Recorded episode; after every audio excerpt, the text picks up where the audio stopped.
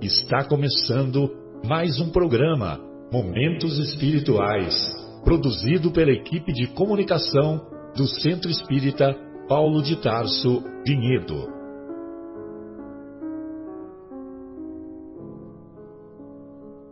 Se guardas contigo o estigma do sofrimento, indagando pela solução dos velhos problemas do ser e da dor, se percebes a nuvem que prenuncia a tormenta e o vórtice traiçoeiro das ondas em que navegas, vem conosco. Estudemos a rota de nossa multimilenar romagem no tempo, para sentirmos o calor da flama de nosso próprio espírito a palpitar e morredouro na eternidade, e acendendo o lume da esperança, perceberemos juntos em exaltação de alegria que Deus, o Pai de infinita bondade, nos traçou a divina destinação para além das estrelas.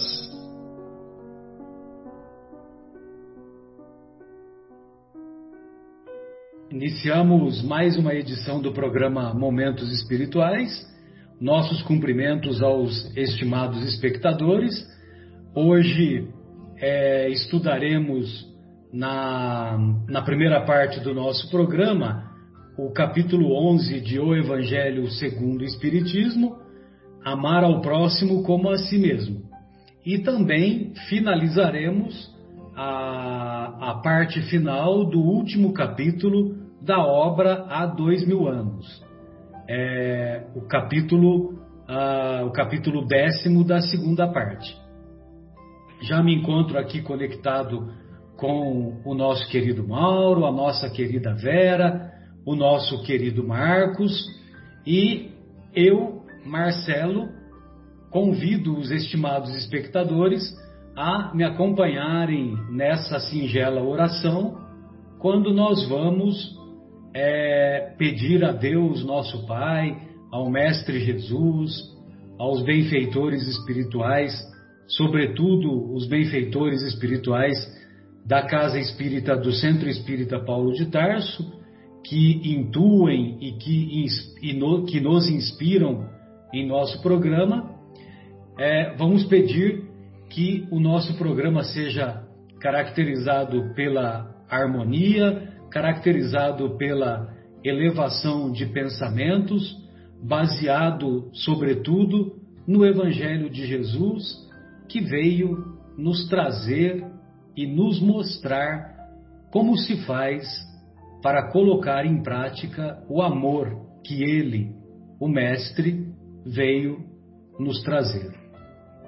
Agradecemos todas as bênçãos recebidas, agradecemos a oportunidade de estudarmos em conjunto o Evangelho do Mestre na visão espírita e iniciamos o nosso programa.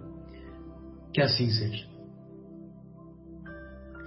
Bem, então é, nós vamos preservar as palavras do Mestre e o Kardec selecionou nesse capítulo ah, três passagens, na verdade, no capítulo todo, são quatro passagens do Evangelho. E a passagem que nós vamos dar ênfase é aquela passagem que se encontra no, nas anotações do evangelista Mateus, capítulo 22, versículos de 34 a 40. Então diz o evangelista: Os fariseus, ao ouvirem que Jesus havia feito os saduceus se calarem, reuniram-se e um deles, que era doutor da lei, perguntou-lhe para tentá-lo: Mestre, qual é o maior mandamento da lei? Jesus lhe respondeu: Amarás ao Senhor teu Deus de todo o teu coração, de toda a tua alma e de todo o teu espírito. Este é o maior e o primeiro mandamento. E eis o segundo, que é semelhante àquele: amarás teu próximo como a ti mesmo. Toda a lei e os profetas estão contidos nestes dois mandamentos. Bem, então, é, nós repetimos aqui com frequência que Jesus, na verdade, não veio trazer o ensinamento de amar a Deus e de amar o próximo. O que Jesus veio trazer em relação a amar ao próximo é mostrar como se ama. Tanto é que no finalzinho da sua passagem aqui conosco, ele nos diz que ele trouxe um, um novo ensinamento: amai-vos uns aos outros como eu vos amei. Como eu vos amei. Bem, mas o que de inovador realmente Jesus trouxe foi amai os vossos inimigos. Então, quando ele diz é, que quando ele diz que se nós amar, amarmos apenas aqueles que, que nos amam, que nós não estamos fazendo nada diferente do que fazem as pessoas de má vida. E que quando nós amarmos os próprios inimigos, aí sim nós estaremos num momento de, de maior superação, num momento de maior evolução espiritual. Mas nessas duas passagens, amar a Deus de todo o coração, de toda a alma, de todo o espírito, esse ensinamento encontra-se lá em Deuteronômio, capítulo 6, versículo 4. Então, o, as pessoas que ouviam os ensinos de Jesus, Jesus era judeu e ensinava a maior parte do tempo para os judeus. Então, os judeus conheciam essa passagem lá na Torá. Amar a Deus sobre todas as coisas, é, de todo o teu entendimento, de todo o teu coração, de toda a tua alma.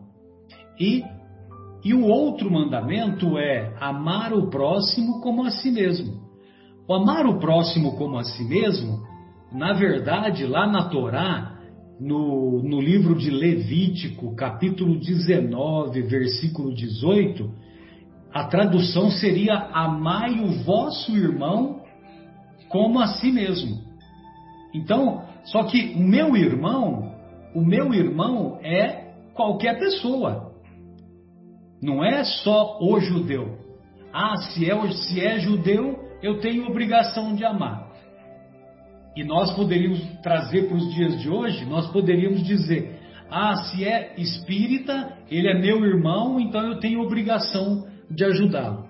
Então, não é, não é esse o entendimento. O entendimento é amai o vosso irmão ou amai o vosso próximo como a si mesmo.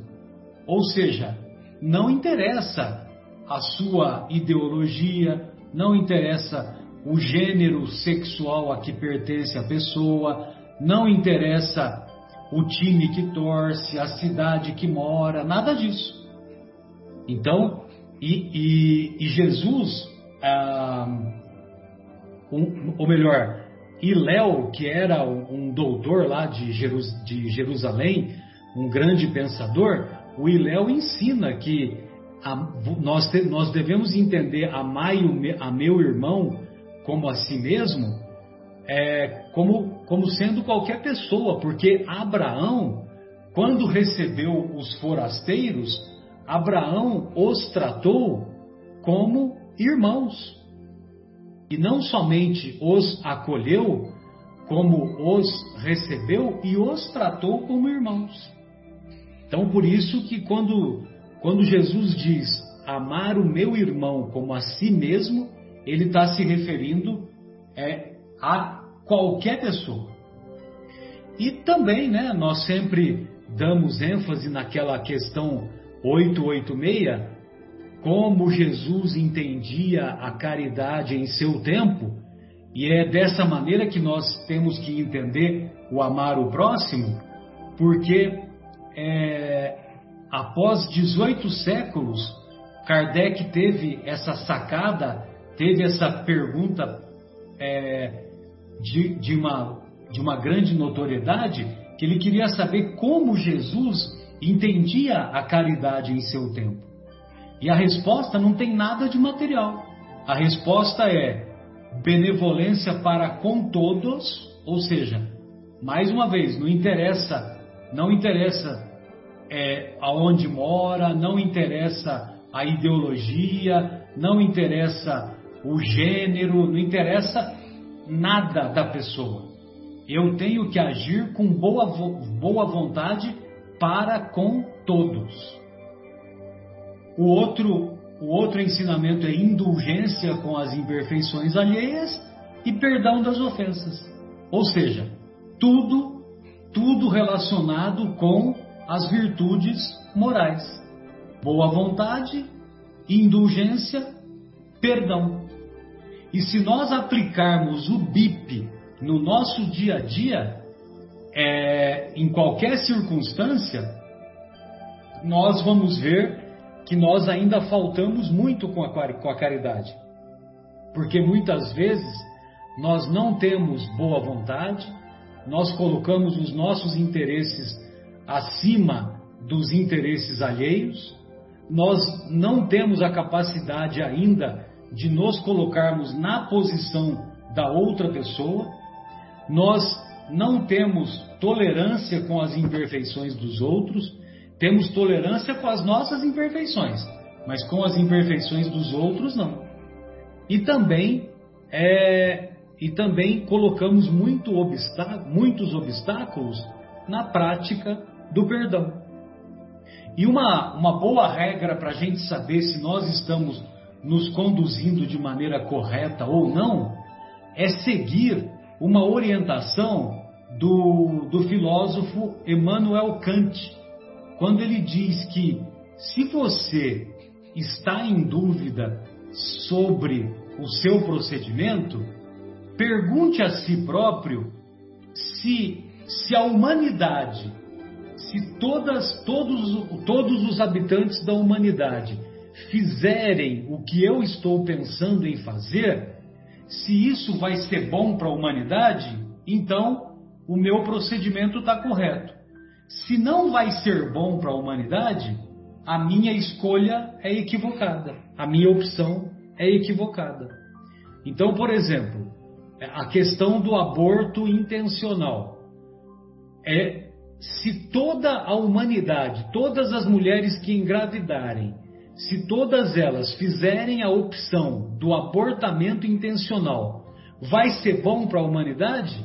Ou a população vai ser dizimada num curto período? Logicamente que num curto período a população vai, vai, ser, vai ser dizimada, porque ninguém mais vai nascer. Agora, a, Outra coisa, o, se os pais agem com intolerância, agem, é, agem com irritação na educação dos filhos, se todos os pais agirem dessa maneira, vai ser bom para a humanidade? E a mesma coisa, o contrário, né? Se os filhos agem com desrespeito, se os filhos agem é, com irritação, com intolerância com os pais, vai ser bom para a humanidade?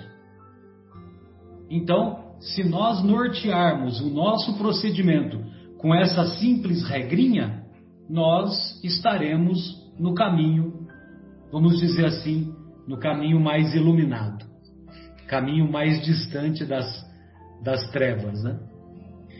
Bem, amigos, então essas eram as minhas considerações. E eu gostaria de ouvir o que o nosso querido Marcos separou aí para nós, Marcos, por gentileza. Olá, amigos. Satisfação que estamos aqui novamente falando um pouquinho das lições do nosso mestre Jesus, né? E esse capítulo também, como todos, né, Marcelo, é sensacional porque fala da lei do mestre Jesus. É, o resumo do que ele nos deixou, que é esta lei do amor. E quando ele fala, quando ele diz, né, amar o próximo como a si mesmo, que inclusive já já vinha até de alguns séculos antes, né? É, por Moisés. É, ele, ele fala de uma coisa muito sublime, né?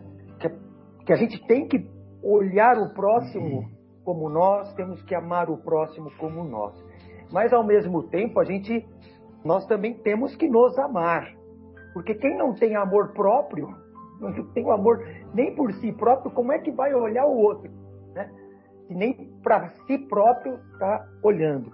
Então temos que também ter amor por nós mesmos, a part... cuidar da gente, do nosso pensamento, das nossas ações, do nosso espírito, a partir daí também olhar o próximo, né?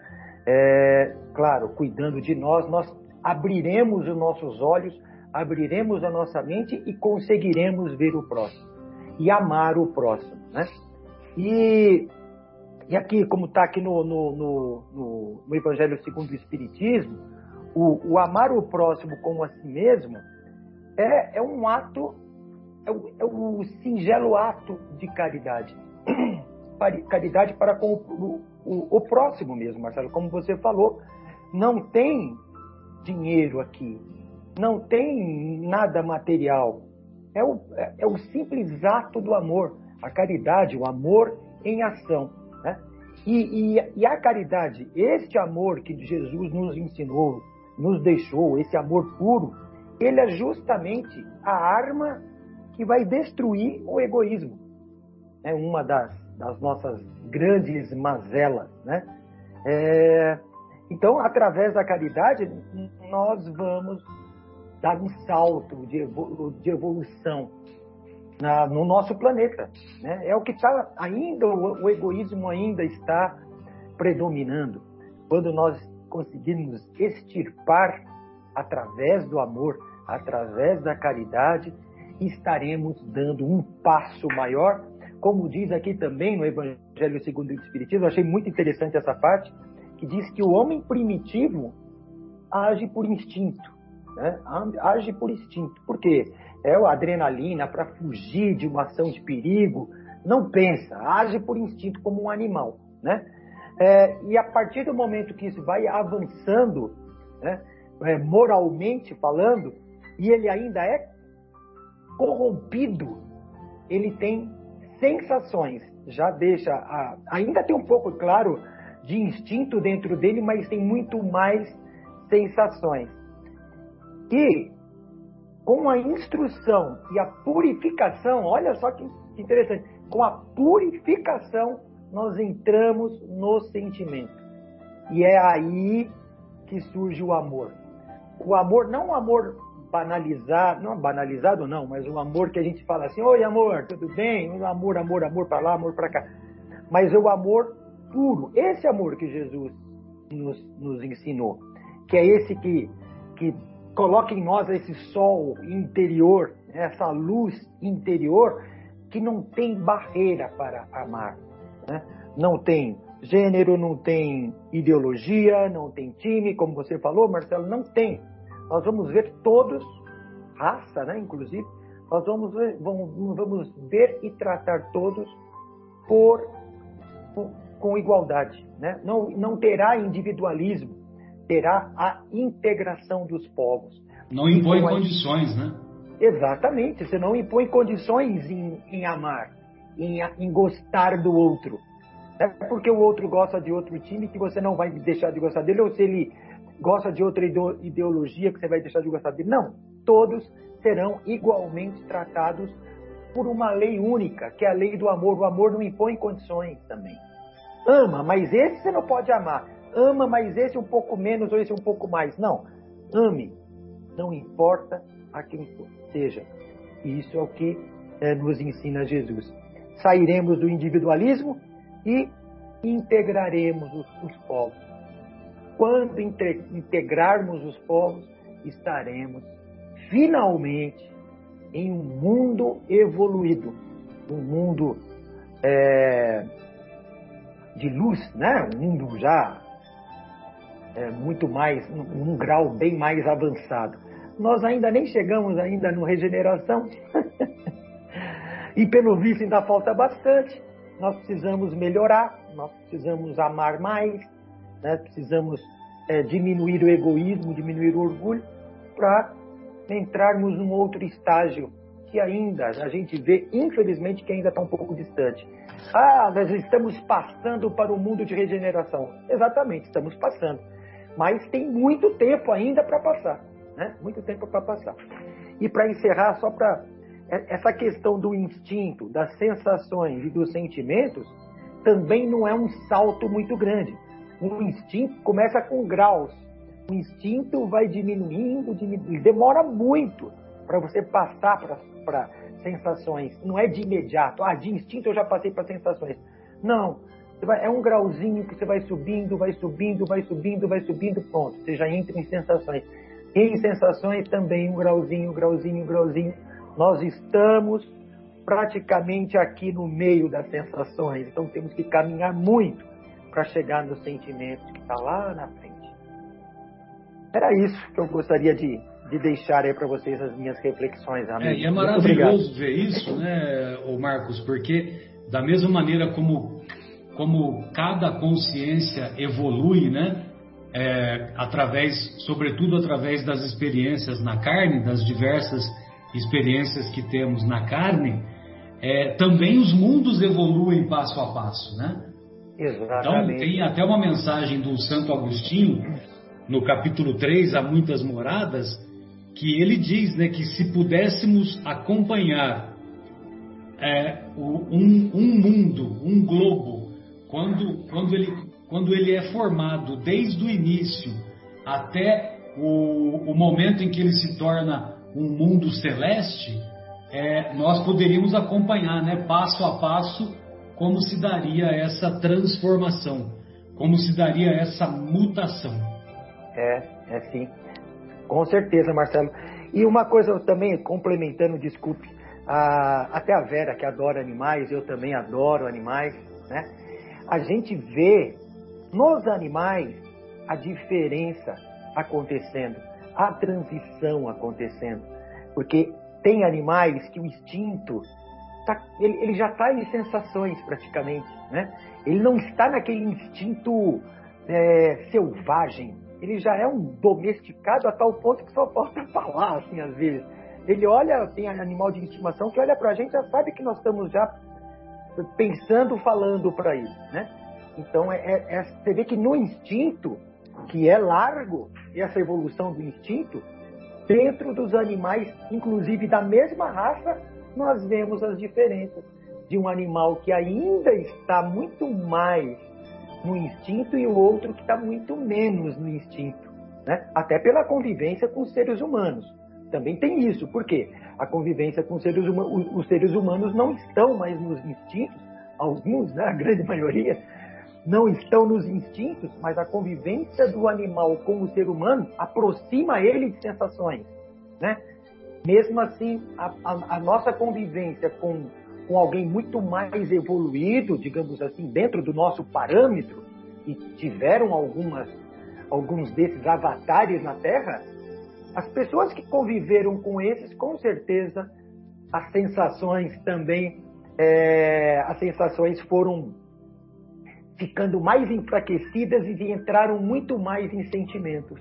Né? É muito interessante isso. É, um, é a evolução. É a evolução. É verdade. Verdade. Por isso que quem cruzou o olhar com Jesus já se já se oh. já se já se transformou há muito tempo, né? Porque é, é um convite irresistível. Exato. Até aquela senhora que puxou a, a, a túnica dele, né? Exato, exato, Ela só puxou a túnica dele e ele já sabia que, opa, já virou para trás. É, me esqueci a frase, Marcelo, mas ele fala: quem tirou de mim um. Uma virtude. Ah, uma virtude, exatamente. Quem me tocou? Quem, é, exato, quem me tocou. Muito é bom. O, o Vera, sempre me chamou a atenção também o título de um livro que infelizmente eu nunca li, mas deveria ter lido, é, que é do Mário de Andrade é, e que ficou conhecido, né, como um dos participantes daquela famosa Semana de Arte Moderna lá de 1922, né? E o Mário de Andrade, ele era irmão do Oswald de Andrade, e junto com outros, é, outros artistas da época, ficaram conhecidos como os representantes lá da Semana de Arte Moderna, né? Que, que curiosamente o ano passado completou 100 anos. Eu imaginava que ia ser é, comemorada, falada, né? E foi muito pouco falada, né? Mas o Mário de Andrade, ele, ele deu o título num livro chamado assim, Amar, verbo intransitivo. Vocês se lembram disso? Amar, verbo intransitivo. Porque nós sempre a, a, observamos né, que o, os verbos em português são transitivos diretos, transitivos indiretos. Né? Os transitivos diretos exigem pronome, é, o, o, os pronomes diretos. E os transitivos indiretos exigem os pronomes indiretos. Bem, mas é, tirando essa gramática do, do, lado, né, que agora eu vou me confundir todo, que eu nem lembro direito, mas o que eu quero dizer é que é, quem, é, quem canta, canta, talvez o verbo cantar não é o verbo plantar. Quem planta, planta algo. Né? Então seria um verbo transitivo direto. Ah, e amar, quem ama, ama algo ou alguma coisa. Então o verbo amar seria um verbo transitivo direto. Só que só que a proposta do nosso querido Mário de Andrade, pelo menos no título, né, é que amar é um verbo intransitivo, ou seja, quem ama, ama. Quem ama, acredito eu, não impõe condições, né? Não age com boa vontade, age com tolerância, não vê defeitos, né? Eu tenho um amigo que uma vez ele me falou isso, né? Amar é não ver defeitos. Já pensou quando nós não enxergarmos defeitos nas pessoas que convivemos? Ou mesmo nas pessoas que não temos muita afinidade? Gostaria de ouvi-la, querido. Desculpe aí fazer esse, esse prólogo aí. Essa aula de português, né? muito, mas muito bem lembrado, realmente, Marcelo. Então, eu, primeiramente, quero cumprimentar a todos. É um prazer estar aqui novamente com vocês, né? Meus amigos aqui de doutrina, nossos ouvintes.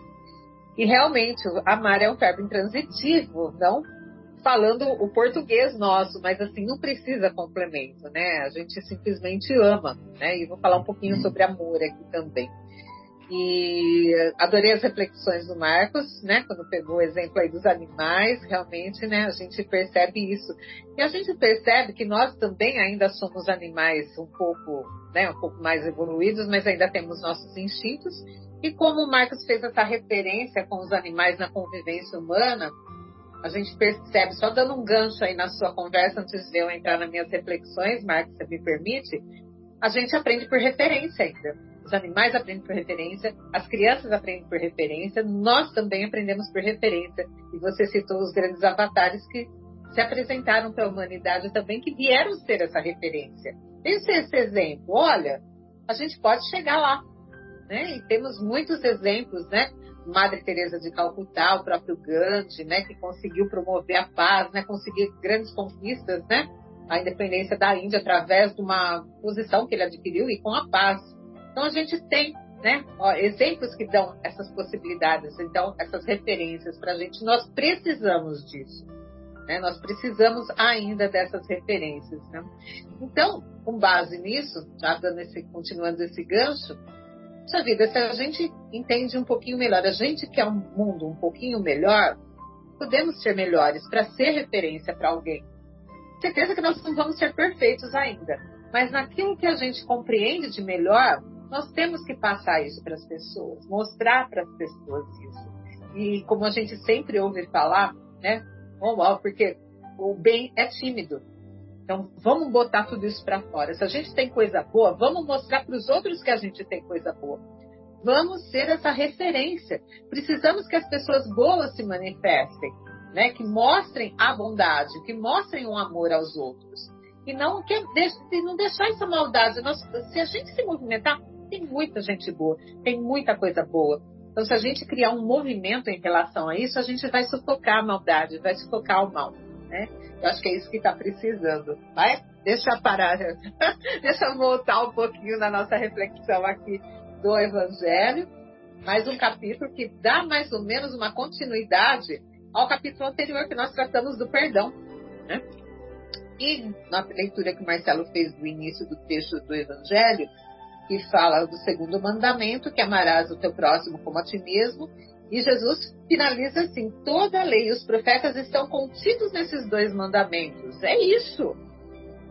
É, é, é, o resumo de tudo: amar a Deus sobre todas as coisas e ao próximo como a ti mesmo. Então, gente, se a gente precisa, vamos fazer uma reflexão agora sobre isso, mas é isso que a gente precisa. Então, resumindo, a gente precisa amar. Né? Uh, ele cita na sequência aqui ele, ah, do, do Evangelho, no capítulo, tem a parábola do credor incompassivo, né? E no finzinho dela, uh, é, que fala sobre a medida, né? É tudo uma questão de medida que a gente vai. Ele vai falar que Deus vai nos tratar da maneira que a gente tratou o nosso irmão. Hum, já pensou? é que nem a gente refletiu semana passada no perdão.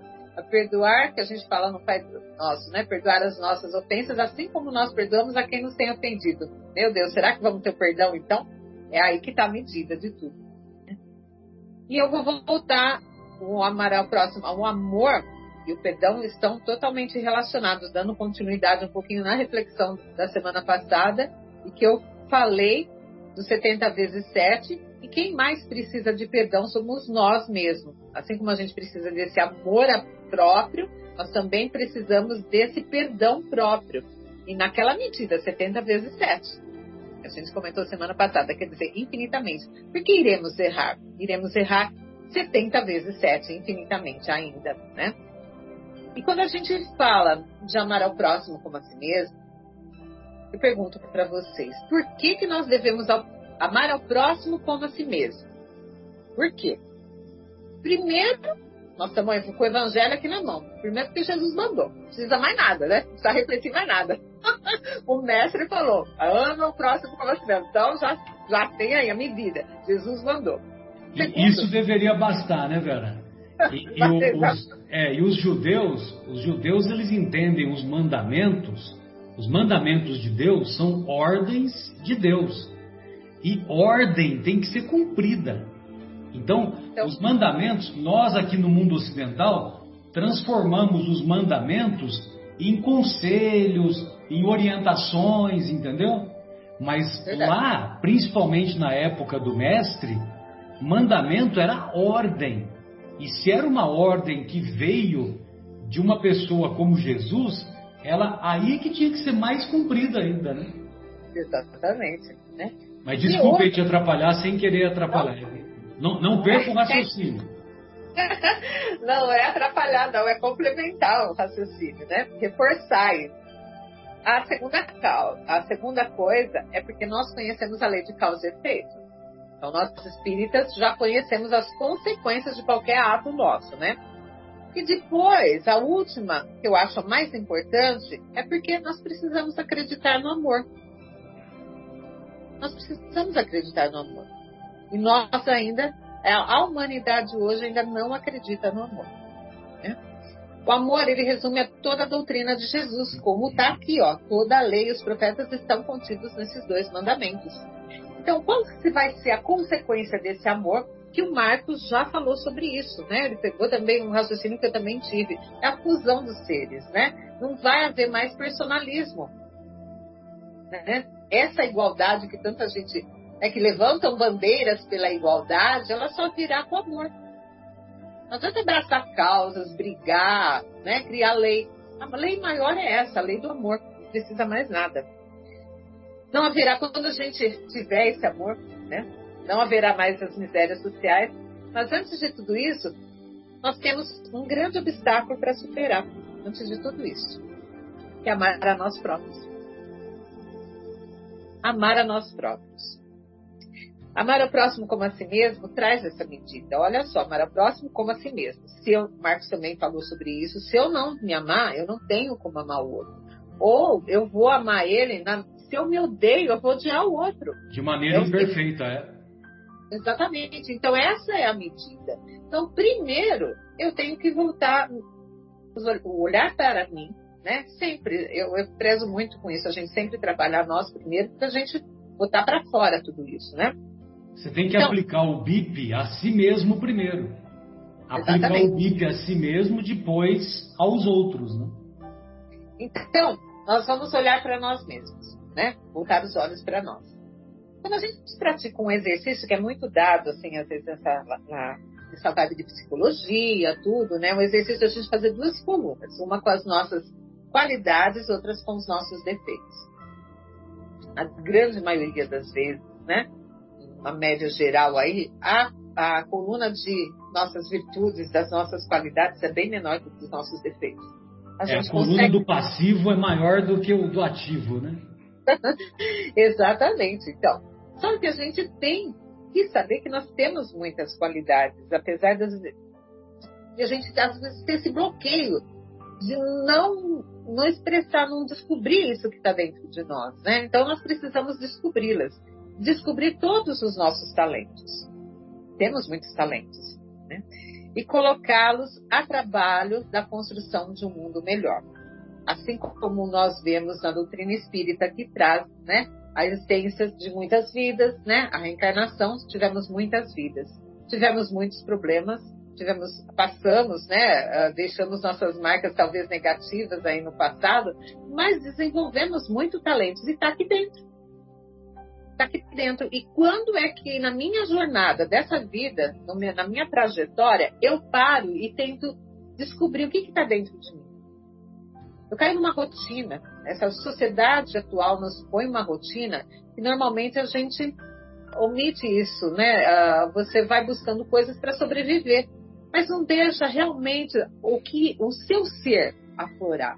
Então a gente precisa ter essa introspecção, né? tentar descobrir, dar oportunidade para que a gente tente uh, brotar esses talentos, né? E eu sempre conto que é uma particularidade minha, quando eu era pequena, até os meus 10 anos mais ou menos, eu tinha uma coisa assim, eu fazia poesias, mas sabe com aquela.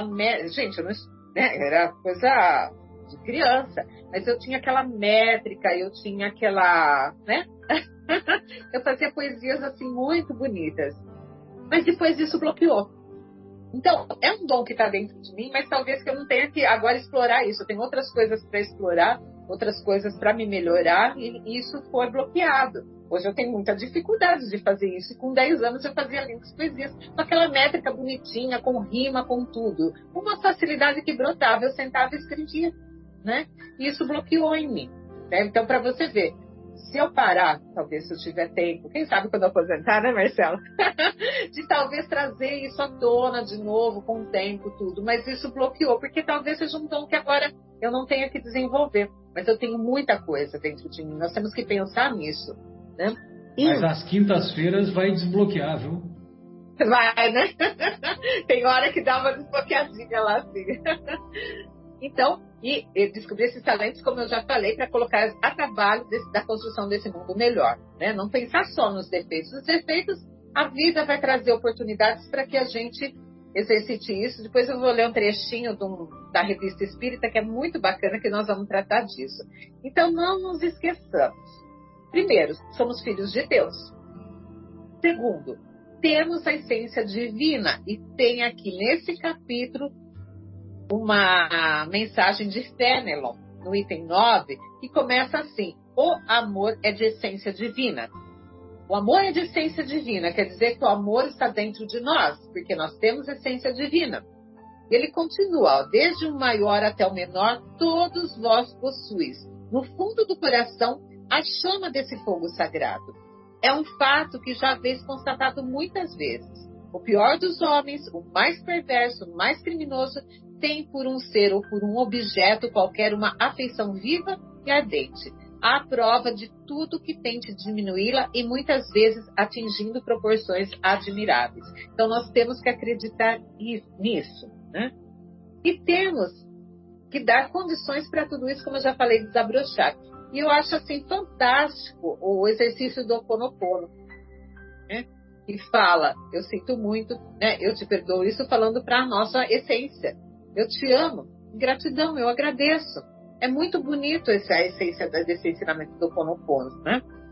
Santo Agostinho, ele traz uma pergunta para nós, que até se algum dos amigos quiserem responder ou comentar sobre isso, Olha a questão, que ele, ele lança essa pergunta para a gente. Que é que eu amo quando amo a Deus? O que é que eu amo quando amo a Deus? Já pararam para pensar nisso? Alguém quer comentar alguma coisa? O que é que eu amo quando amo a Deus? É uma Isso. pergunta que a gente tem que fazer com mais frequência para nós mesmos, né, querida? É, então. Porque, porque, por exemplo, se eu estou arrumando confusão com o meu filho, com a minha esposa, se eu estou arrumando confusão com, a, com as pessoas que eu convivo no trabalho, na escola, onde seja onde seja, é, essas pessoas são filhas de Deus. Então, quer dizer, é, eu, eu, não é, eu não estou amando a Deus porcaria nenhuma, né? Marcos, você gostaria de falar? É. Ah, eu acho que quando a gente a gente está amando a si mesmo, porque se, se, se essa, planta, é, essa chama está dentro do amor, está dentro da gente, eu acho que nós estamos amando a si mesmo, que somos essência do próprio Criador. Não sei, imagino eu. É isso aí. Então, a gente chama toda a criação. É. Quando a gente chama Deus, a gente chama toda a criação. Porque como começa no livro dos Espíritos, que não dá assim a entender que Deus, né, o que é Deus, né? Uh, a primeira pergunta fala o que é Deus. Então não dá para entender que aquela personificação que a gente tem costume de imaginar, né, uma pessoa, a gente joga sempre humaniza, né, as coisas. Então eu compreendo que eu vejo Deus na criação dele. Quando eu falo que eu amo a Deus, eu amo tudo que ele criou, todo o mundo, todo o universo né? E eu estou inserida nesse universo. Vejo né? então... Deus, ouço Deus, né, Marcos? é isso mesmo. Então, uh, a lei do amor é uma lei moral, mas a gente estuda, né? É uma lei divina. Como o Marcelo já comentou, então nós todos temos que obedecer à lei, nós temos que nos ajustar à lei. Eu diria que obedecer é uma palavra talvez um pouco forte para nós, né? Que a gente é um pouquinho mais assim, usa mais da racionalidade, a gente pensa um pouquinho tudo, começa a colocar os mas os porquês. Às vezes tem ponto positivo nisso, mas às vezes tem ponto negativo. E também porque então, nós somos desobedientes, né, Vera? Exatamente. Então nós temos que procurar nos ajustar à lei, né? A lei do amor, né? Para quê? Para atingir a felicidade que a gente tanto busca. A gente quer ser feliz, né? Então, sendo uma lei, ela é obrigatória. Não é facultativa. Quer queira ou quer não queira, nós estamos sendo conduzidos por essa lei. E essa obrigação, ela vai tomar um rumo, né? Ela vai cobrar esse caminho, né? E que nós sigamos por esse caminho. Então, se não cumprirmos a lei, nós seremos penalizados. Então, resumindo, amar é preciso, né? Exatamente. E aí eu vou lembrar Então é preciso amar as pessoas como se não houvesse amanhã. Porque você parar para pensar, na verdade não há, não há amanhã, é o hoje. É o hoje. Gente, é, realmente, a gente não sabe o nosso amanhã, né? Isso tá Legião Urbana, né? Pais e filhos. Legião Urbana, gente... pais e filhos. Aí eu queria trazer para vocês, é só um trecho, eu vou pegar o trecho inicial, o trecho final, porque é um trecho um pouco comprido da revista Espírita, do Allan Kardec, né? que é na número 39, e o, o, o tema é Dois Caminhos, do espírito Maurício Rores. Então ele fala assim: olha que coisa mais bonita, a gente vai fazer uma reflexão bem rápida nisso aqui. É fácil saber se uma pedra foi retirada de um rio ou se foi quebrada em uma pedreira. As de pedreira apresentam muitas quinas, são ásperas e irregulares, agressivas ao tato As pedras de rio são lisas e roliças. Já sofreram um polimento natural. Ao longo do tempo, a correnteza das águas vai se encarregando de atirá-las umas contra as outras para arredondar-lhes as arestas. Na medida em que vão se tornando polidas, vai sendo reduzido o atrito entre elas. Já não se ferem, deslizam harmoniosamente umas entre as outras, como esferas lubrificadas de um rolimã. Fizeram a comparação? Foi bom, né? a gente entra em atrito um com o outro, com o outro, com o outro. Isso é o nosso caminho evolutivo. E ele depois escorre nessa mensagem aqui sobre a evolução, desde a época das cavernas e vai, né? Mas eu não vou ler tudo porque é um pouco comprido, eu vou só no finzinho agora. Então a gente está nisso, a gente entra em atrito, vai entrando em atrito, mas é a necessidade, a gente vai se tornando roliço com isso. E vai indo harmoniosamente, né? é o futuro, né? Tende a ser assim. Então, ele continua, ele finaliza aqui falando assim, ó. Diferente das pedras, entretanto, a criatura humana, sendo dotada de inteligência, consciência e livre-arbítrio, pode escolher caminho evolutivo menos doloroso. Jesus nos aponta o rumo, amarmos uns aos outros. Nenhum de nós foi criado para sofrer, e o amor pode livrar-nos da dor, pois ele nos cobre a multidão dos pecados, como Pedro disse. A evolução é lei universal e irrevogável. Mas dois caminhos nos são oferecidos para percorrê-la: dor ou amor. A prática do amor proporciona polimento indolor em nossas almas, suaviza-nos as arestas, desenvolve-nos o altruísmo, harmoniza nossa convivência com os semelhantes. A decisão é sempre nossa. Muito bonito, né? Sensacional, muito bom. Ah, é isso aí que eu tinha para passar para vocês. Não é só navegar que é preciso, amar é preciso. É verdade. Porque sem amor, como diz, como diz Paulo, né? Sem amor, eu nada seria. E podemos completar, eu nada serei. É verdade. Obrigada, gente. Obrigado, eu. Muito bom. Ô, ô Mauro, é, nesse capítulo aí tem uma mensagem que é assinada pelo Espírito Emmanuel, né? Chamada o egoísmo, que é justamente no, no caminho que a Vera nos indicou aí da, dos atritos, né? Da, das pedras.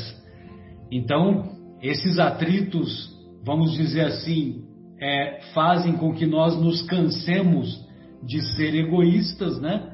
E facilita a nossa chegada ao, ao entendimento do amor, a harmonização íntima e assim por diante, né?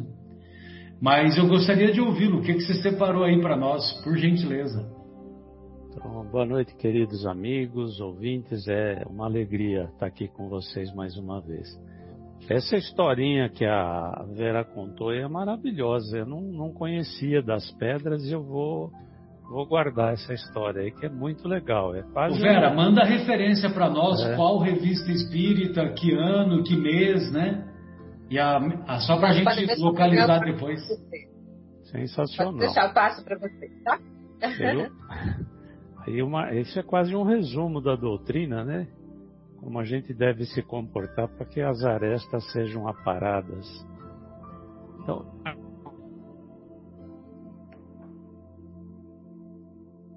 Travou aí? O Mauro, acho que o nosso querido Mauro travou. Fala na, na nossa. Mauro, você deu uma travadinha de alguns segundos aí, uns 3 é. uns três a 5 segundos. Então vamos voltar. Se puder voltar é melhor, né? Começando então, a, a gente sempre fala na doutrina espírita, né? Que o, o objetivo da, das palavras de Jesus foi, foi semear as suas palavras e as suas corações no íntimo de cada ser, né? Nos nossos corações, para que a gente possa buscar paz interior, progresso intelectual, progresso moral, progresso espiritual. Então, quando, quando Jesus vem e fala do amor, ele implanta é, nos nossos corações, né? uma das coisas principais que a gente sempre fala na doutrina espírita, né? Ou seja, ele implanta essa semente necessária para que, que é o amor, ele implanta essa sementinha para que ela germine no nosso coração e ela germinando, a gente vai dar um passo grande para o nosso progresso espiritual. Então, quando ele, quando ele fala em amar o próximo de todo o coração, é, de toda a alma, de todo entendimento, ele institui uma lei, como o Marco já até falou um pouco sobre isso, uma lei do, do amor no sentido mais amplo, né?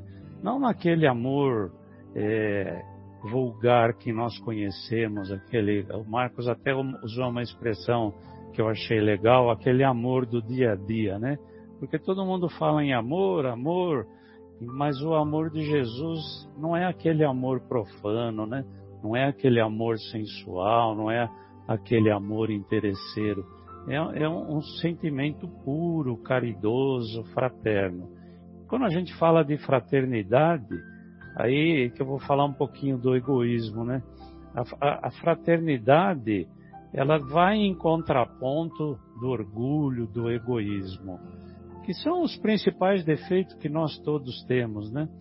E que, e que a gente, cada um sabe quais são os seus, então a gente precisa estudar um pouquinho sobre os nossos defeitos, né?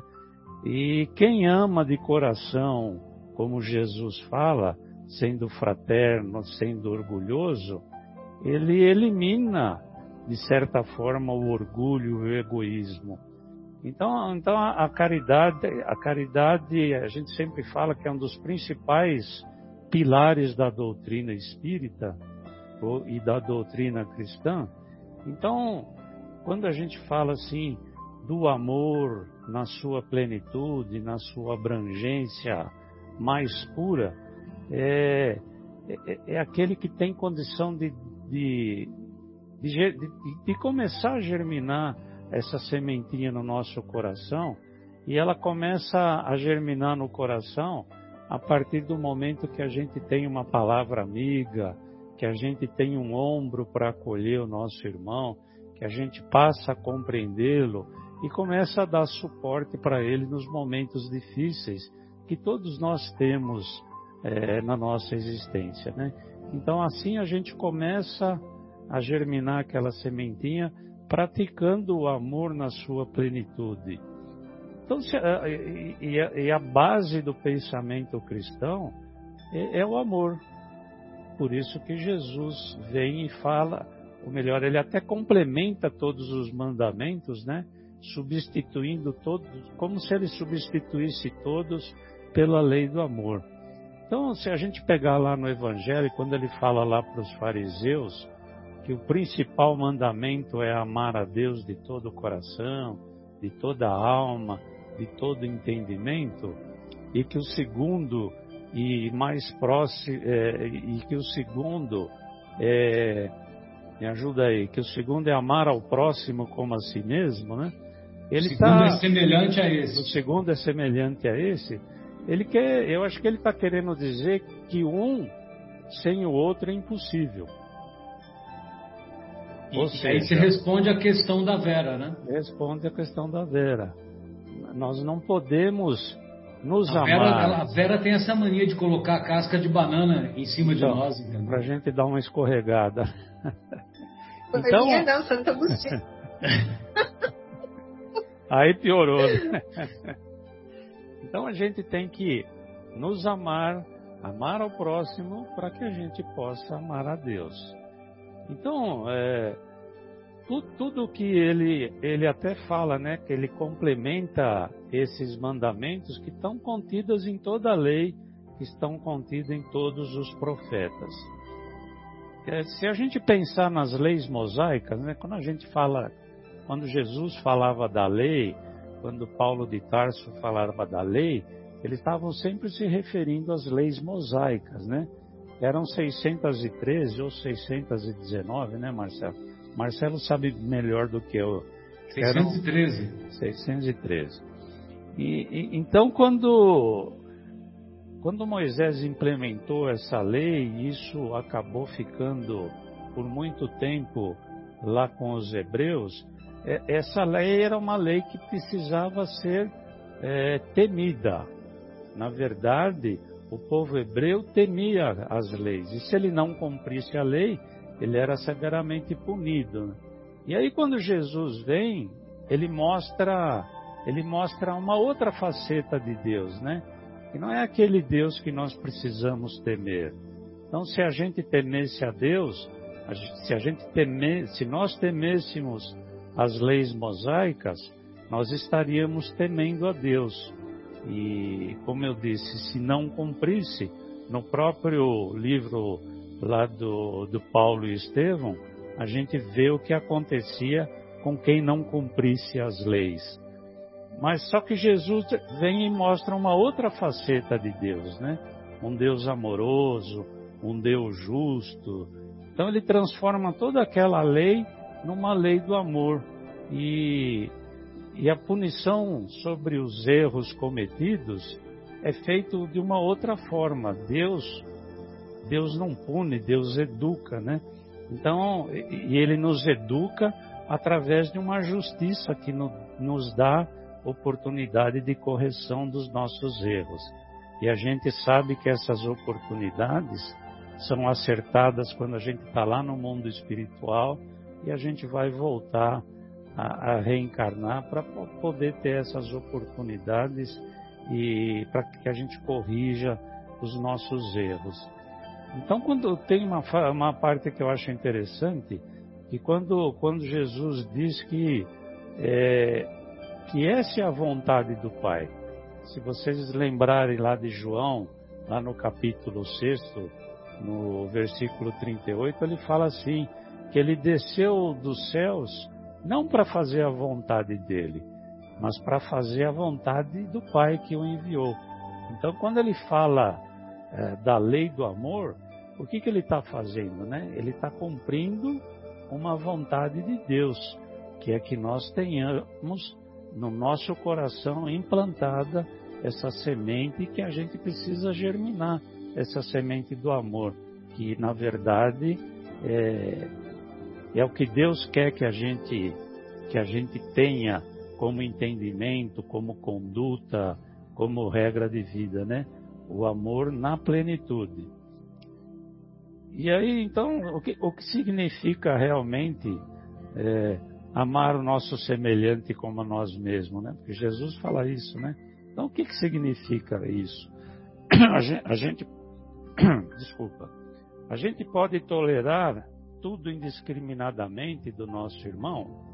O Marcelo até falou aí que um, um amigo falou que amar é, é não ver defeito. Não ver defeito, né?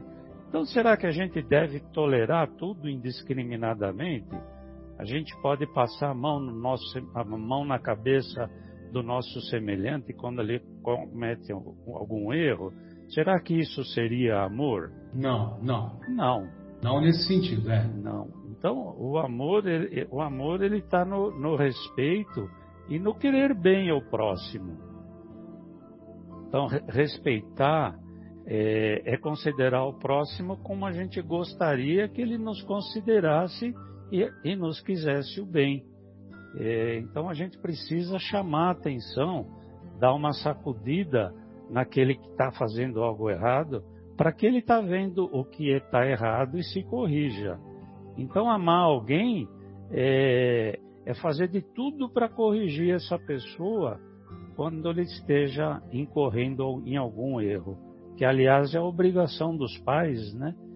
Que quando o seu filho está demonstrando alguma tendência errada, o pai tem que corrigir. Isso é amor. Então, quando a gente ama é, alguém, quando a gente quer o bem desse alguém, quer que ele seja feliz de forma verdadeira, de forma honesta, e, e que a sua felicidade seja fruto de boas ações, é, então eu acho que isso que é o fundamento da verdadeira felicidade e do verdadeiro amor. Então o, o amor exige a bondade do nosso semelhante. Nós queremos que aquela pessoa que está na caminhada com a gente também comece a praticar o bem. Então eu acredito que quando Cristo fala que a gente deve amar o semelhante, ele interpreta o amor nessa ótica, nessa, nessa, nessa visão que a gente tem em quem está na nossa caminhada, que a gente deseje que quem está na estrada ao nosso lado consiga caminhar no bem, consiga fazer o bem. Ou seja, é, eu, eu vejo isso como a fraternidade no sentido mais amplo. Então, é, o amor, em muitos casos, vai exigir da gente aquilo que Jesus se sujeitou, evidentemente guardando as devidas proporções, né? Que é a abnegação, é a renúncia, é, é a gente se esforçar para que, é, para que, para que o bem seja entendido de uma forma plena. Então, só para mim não me alongar muito também, eu queria terminar assim uma frase do Kardec e depois um trechinho da, da mensagem do Lázaro, né? Kardec diz assim: quando os homens tomarem como norma de conduta a fraternidade, a indulgência, a benevolência e o devotamento, uh, ou seja, a prática desses bens levará à destruição do egoísmo e reinará a paz e a justiça entre nós. E dessa forma não vai ter nem mais ódio e nem mais desentendimento entre nós.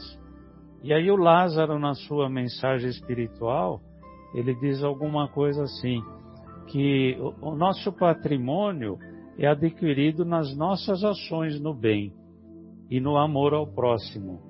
Isso vai purificando nosso espírito em nossas diversas vidas e do trabalho que nós fazemos para que isso aconteça. E assim a gente está cumprindo a lei do amor que, que, no, que, que une todos os seres.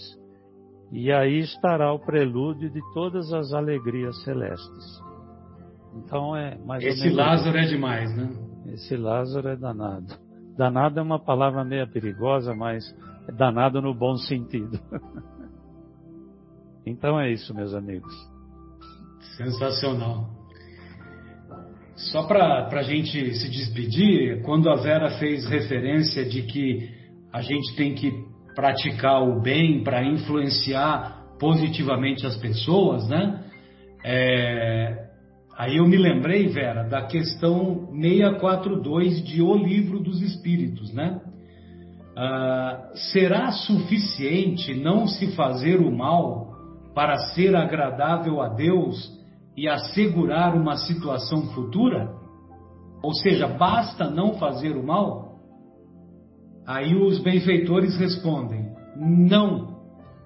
É preciso fazer o bem no limite das próprias forças, pois cada um responderá por todo o mal que tiver ocorrido por causa do bem que deixou de fazer. Então, só queria lembrar, né? Eu, eu não quis interromper naquela hora para não atrapalhar o raciocínio. Muito bom. Pessoal, ótimas reflexões. Nós retornaremos em seguida após a pausa musical, caso vocês não tenham nenhum comentário adicional. Eu só tenho um comentário, Marcelão. Opa, Marcelão. pois não, sem amor eu nada seria. Não só um comentário, você citou aqui esse texto do Emmanuel, fala do egoísmo. Sim. E nós estamos terminando um livro, é, hoje terminaremos aí há dois mil anos, Exato. onde Emmanuel conviveu com aquele cristianismo né, original, nativo, ele primitivo, viu Jesus, é. né, primitivo, obrigado. E esse texto, ele, ele parece que ele está naquele tempo, ele viveu aquilo, parece que é parte do livro, quando é. ele se dirige aqui. O, o último exemplos... parágrafo é significativo, né? Então, assim, é mais uma prova que a gente, a gente, sei lá, eu, a gente sempre está vendo a verdade nas reencarnações, a verdade na comunicação dos espíritos, né? Que se manifestaram através do, do brilhante, do, do Chico Xavier. E, para quem tem dúvidas, gente, é um livro que foi escrito em 1800 e quase 60, né, Marcelo? O livro Evangelho segundo O Evangelho é 1864. 1864. E você identifica a mesma linguagem do mesmo espírito. A mesma linguagem. E de um espírito que é, séculos depois escreveu uma passagem dele naquela época que ele escreveu, que ele citou, ou que ele se inspirou para passar uma mensagem em 1864. É lindo, né? é muito bonito esse texto do egoísmo, porque ele cita Jesus, cita Pilatos, né? ele cita tudo aqui nos exemplos. Então, é magnífico isso, é magnífico. Exatamente. E ele fala assim no finalzinho, né? Expulsai o egoísmo da, da terra, só que para isso é preciso inicialmente expulsar o, o egoísmo dos vossos corações. É isso aí. É isso aí. Bem, amigos, então retornaremos em seguida após a pausa musical. Até já.